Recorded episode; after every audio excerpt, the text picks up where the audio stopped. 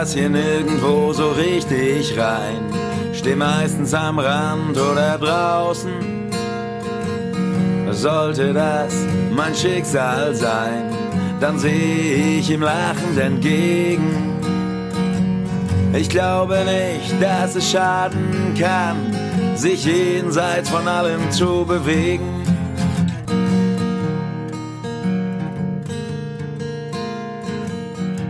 Hallo, mein Name ist Adam Bayer. Ich bin Mitte 40 und habe vor circa zwölf Jahren ADHS diagnostiziert bekommen. Im Norden des Landes, im dörflichen Speckgürtel einer kleinen Stadt, in der ich meine berufliche Nische im sozialen Bereich gefunden habe, lebe ich als Teil eines unkonventionell gewachsenen Patchwork-Geflechts, meiner Familie. In diesem Podcast erzähle ich über die Zeiten vor und nach der Diagnose. Ich begrüße alle, die selbst von ADHS betroffen sind, einen Betroffenen kennen oder sich einfach nur für das Thema interessieren. Und ich will dir als behandelter Patient meine Geschichte erzählen, wie ich bin, wie ich fühle und wie es mir persönlich erging und ergeht. Das ist mein Leben auf Umwegen. Dieser Podcast wird möglich gemacht durch Takeda. Takeda setzt sich für mehr Verständnis und Unterstützung für Menschen mit ADHS ein. Die Therapie und das Wohlergehen der Patienten liegen Takeda am Herzen. Wäre es nicht schön, wenn du mal anstatt in Extrem zu leben, alles in etwas moderatere Bahnen lenken könntest? Das Thema heute, die Diagnose. Den Zeitpunkt meiner Diagnose betrachte ich als einen großen Wendepunkt meines Lebens. Es gibt definitiv ein Davor und ein Danach. Wie so oft waren die damaligen Begleitumstände eher dramatischer Natur. Wieder einmal war ich in der Psychiatrie erwacht und hatte keinen Schimmer, wie ich dort gelandet war. Allerdings wusste ich genau weshalb. Nach einigen in dieser Hinsicht eher ruhigen Jahren war es zu einem Rückfall gekommen. Bis zur Geburt meiner Kinder waren Alkohol und diverse andere Substanzen meine regelmäßigen Begleiter geworden. Heute weiß ich, dass meine Suchtmuster zu den gängigsten Folgeerkrankungen rund um ADHS gehören. Letztlich handelt es sich bei meinem Konsum um eine Selbstmedikation, die im Laufe der Jahre zwangsläufig außer Kontrolle geraten war. So ergeht es vielen ADHS-Erkrankten auf der Suche nach einer Erklärung für ihr Verhalten. Das Grundgerüst von ADHS mag irgendwo zwischen Koinzidenz und Fügung zu verorten sein. Die Räume dazwischen aber füllen sich durch Sozialisation und Selbstverortung. ADHSler bewegen sich immer auf dem Grad zwischen Energy flows where attention goes und aus den Augen, aus dem Sinn. In jungen Jahren war ich noch wie eine Flipperkugel unterwegs.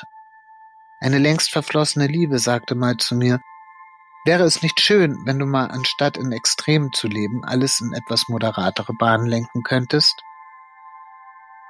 Ich konnte aufgrund meines Vaterdaseins zwar eine weitestgehend bürgerliche Existenz aufbauen, aber mitunter brach ich ein. Dann half nur noch die Klinik, Schlimmeres zu verhindern.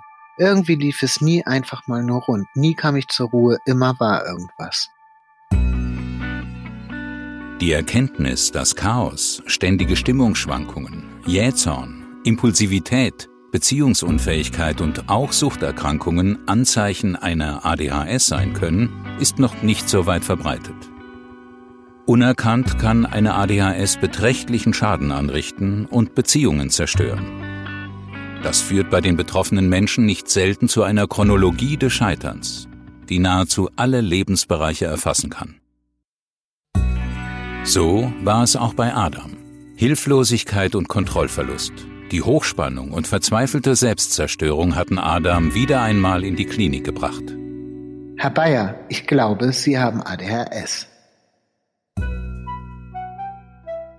Da saß ich also mit dem jungen Arzt in der Psychiatrie, der sich meine Geschichte anhörte und mir mitteilte, dass seine Kollegen, die mich schon kannten, ratlos wären.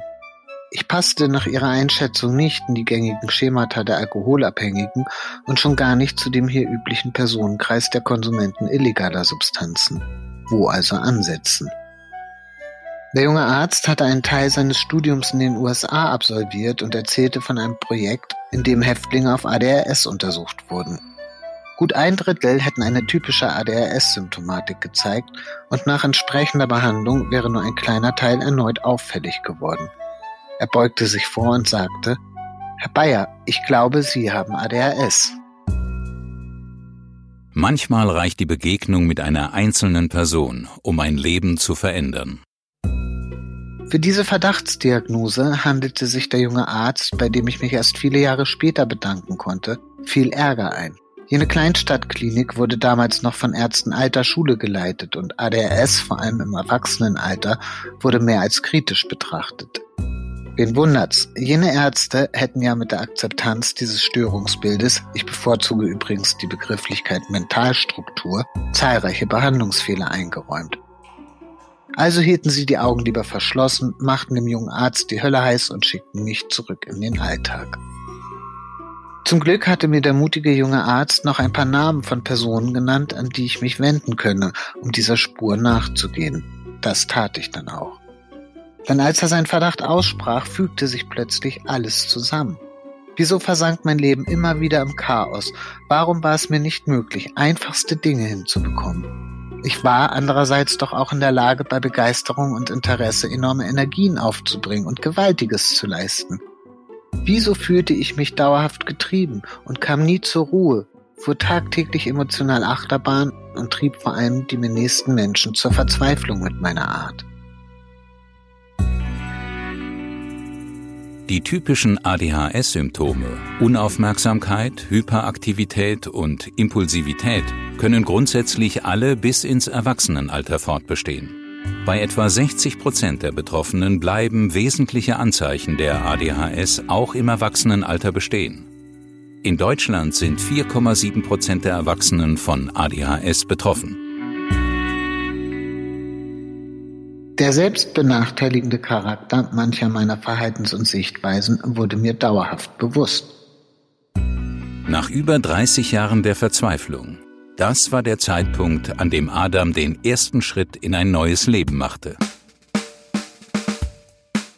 Mit Begeisterung stürzte ich mich in die Exploration der Dimension jenes faszinierend stimmigen Erklärungsmodells für die ewige Achterbahnfahrt, die auf sämtliche Bereiche meines Lebens, ja den Kern meiner Existenz selbst Einfluss hat und die ich mein Leben nannte.